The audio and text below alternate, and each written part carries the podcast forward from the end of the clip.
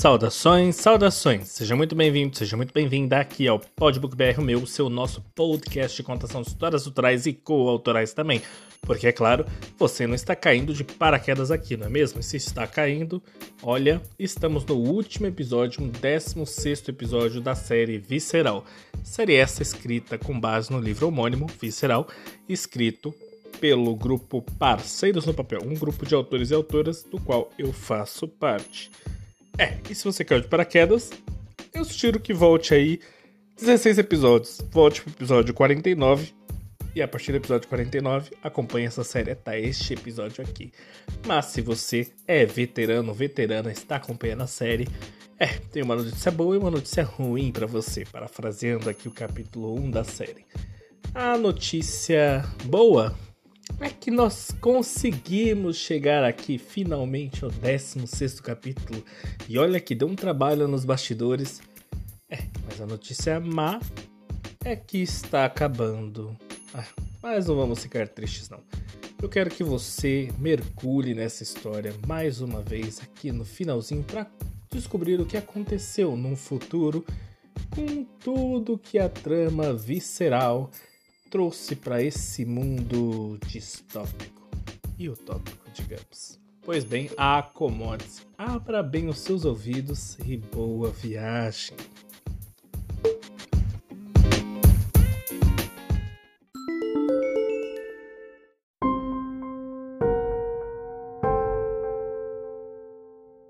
No último episódio de Visceral, era para você estar morta, vadia. Parece que tem 500 milhões de vidas. Eu mandei que te matassem e fizessem parecer suicídio para matar dois coelhos com uma cajadada só. Jota seria preso e você estaria morta e eu um pouco mais rica e mais feliz sem vocês no meu caminho. Como sobreviveu? eu também estou tentando entender isso, mas vamos lá. O uísque envenenado estava lá, eu ia tomá-lo, mas Arthur chegou e jogou tudo fora. Claro que achei que estava surtando e só fechei os olhos esperando que ele fosse embora. Ele ficou gritando para mim que eu podia ter estragado tudo querendo proteger o Jota, mas ele ia consertar, ele sabia como. E antes que eu pudesse reagir, ele aplicou um veneno chamado curare no meu pescoço. Fiquei quase morta e acordei no IML com dois dos seus contratados querendo arrancar meus órgãos. Então eu os matei. O resgate que Arthur mandou para mim chegou só depois do prédio estar em chamas. Até que meu parceiro não foi tão inadequado assim. Descobriu que você me queria morta e usou isso a nosso favor, queridinha. E o dispositivo? Onde está? Fernanda perguntou, ofegante. Está bem guardado. Não se preocupe. Sua vadia. Não vê que eu estou morrendo? Ele é meu. Você não tem direito sobre ele. Na verdade, ele não é seu. É do Jota. Eu vi ele comprando esse pendrive semanas atrás, todo empolgado. Os cálculos que estão nele pertencem a ele também. E eu não quero que sejam divulgados nunca.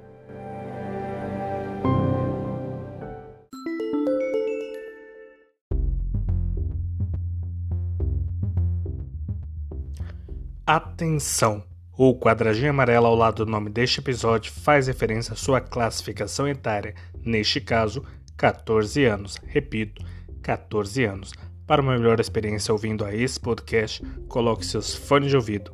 Boa viagem!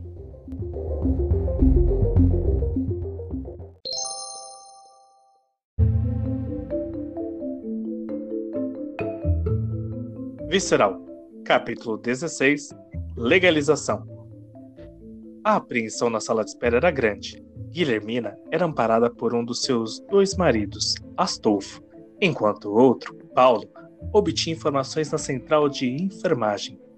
Calma, Gui. Esse tipo de cirurgia se tornou tão comum e atualmente, graças aos avanços da medicina, não tem mais risco. Nossos filhos vão ficar bem. Transplante de órgão é uma intervenção tão simples quanto colocar uma prótese dentária. Amores, fiquem calmos. A enfermeira falou que as crianças estão em boas mãos. e que os robôs que fazem a cirurgia foram treinados em milhares de protótipos e corpos humanos e a validação da rotina tem sucesso de 100%, tecnicamente. Além disso, as cirurgias estão sendo acompanhadas remotamente por uma equipe de médicos especialistas. No entanto, para nos acalmar, a técnica de enfermagem nos ofereceu essa prece a Santa Dulce dos pobres, costume antigo, mas que funciona perfeitamente ainda para os males do espírito. Dez minutos depois, os três receberam uma mensagem do médico-chefe, confirmando o excelente êxito das cirurgias. Gilberto e Rafaela estavam bem e seriam liberados em alguns instantes. O trio já podia efetuar o pagamento do procedimento. Miquelina corria desesperadamente atrás do bonde magnético, que flutuava em direção à estação mais próxima. Naquele final de tarde quente, a corrida só serviu para deixá-la mais suada. A composição partira antes que a moça chegasse à rampa da parada. Estou frita. Mickey, sobe aqui! Estamos muito atrasados. Pagaremos com nossas vidas caso você não corra agora e pule na garupa da moto. Anda, mulher! Era o que gritava Arnaldo, um homem alto e de músculos tão definidos que parecia portar um daqueles coletes à prova de bala, ou a personificação de uma gravura do Town of Finland. Em 20 minutos, a dupla chegava esbaforida num prédio equipado com diversos dispositivos de segurança. Após uma série de identificações magnéticas e biométricas, os dois entraram numa sala ampla, com duas dezenas de pessoas, mas não sem serem notados. Ao centro do círculo formado por assentos confortáveis, um homem flutuava em uma plataforma arredondada, capaz de se locomover com simples tendência de movimento do corpo de seu ocupante. Ele acionava um novo holograma quando se virou para Miquelina e Arnaldo e disse com uma voz serena e amistosa: Chegaram a tempo de começarmos o estudo de caso resolvido por nossa organização há 50 anos o caso visceral. Ufa, eu esperei o curso inteiro por esse momento. Imagina eu, meus avós, Valentina e Jota, fizeram parte dessa resolução. É, eu já conheço a história de cabo a rabo, mas se precisar de alguma dica aí, eu posso ajudar você, instrutor. Disse Arnaldo, logo depois de se sentar em um dos assentos, sob o olhar maravilhado de alguns dos colegas. Após recontar todas as circunstâncias do caso, seguida da análise política, econômica e tecnológica da época, Arquimedes, o instrutor, continuou. Bem, a terrorista Fernanda está presa em regime perpétuo por crimes contra a humanidade. Mas antes disso, recebeu um rim de seu ex-comparsa Morcela, concessão de direitos de sua mãe, que revelou ao mundo, em uma declaração surpreendente, após o massacre de um grande contingente de LGBTQIA, que seu filho era intersexo e que seus órgãos extirpados deveriam servir para salvar vidas. O procedimento adotado foi baseado no algoritmo com o código aperfeiçoado por J e considerando todo o protocolo de conservação criado pela ChemCorps. Mas qual o papel do nosso patrono Arthur Gonzaga? Indagou Belinda, uma das alunas da plateia.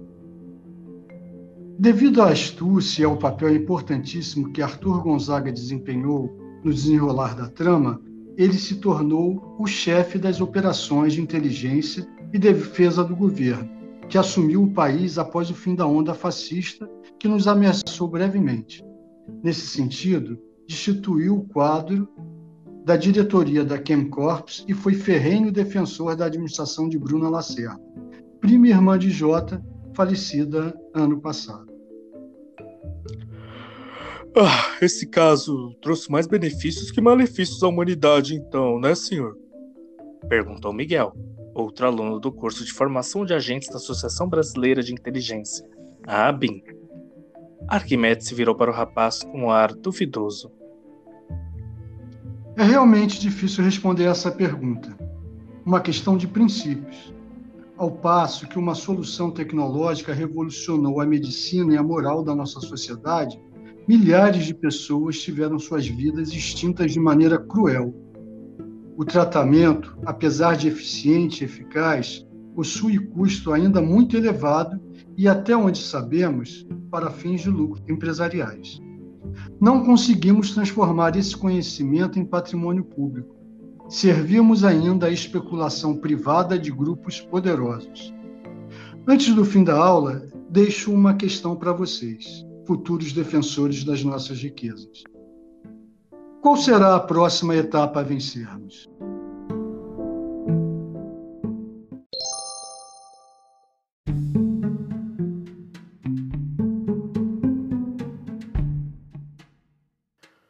Capítulo 16 do livro Visceral foi escrito por Fernando Cunha, o mesmo autor do capítulo 10, Grupo de Risco. Para conferir a entrevista com o autor, volte ao episódio 58 aqui do Podbook BR. Obrigado.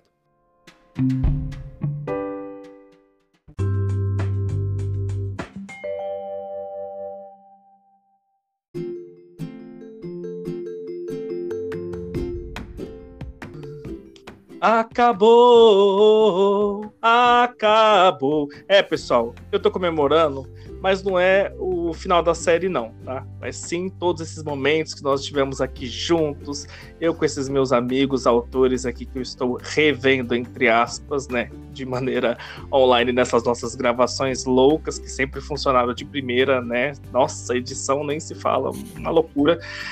E eu estou aqui com eles e com elas que me ajudaram não só né, na escrita dessa história, que foi uma história feita a várias mãos, né, como também aqui na interpretação das personagens que vocês acompanharam ao longo de toda a história, e aqui, né, nesse último capítulo, dessas personagens, digamos, quase figurantes aí, novas que apareceram no finalzinho da história. Estou aqui com a Maísa, estou aqui com a Túlia, com a Rose Paz e com o Miguel Montenegro, então eu vou dar oportunidade para cada um deles dar a sua mensagem aí de agradecimento, as redes sociais e vamos lá. Vamos começar então pela Túlia. Túlia, tudo bem? Tudo bem, Douglas, e você? Ótimo. Que bom. É, estamos encerrando aqui nessa etapa de, de visceral. Foi muito bom estar com vocês ao longo desse semestre.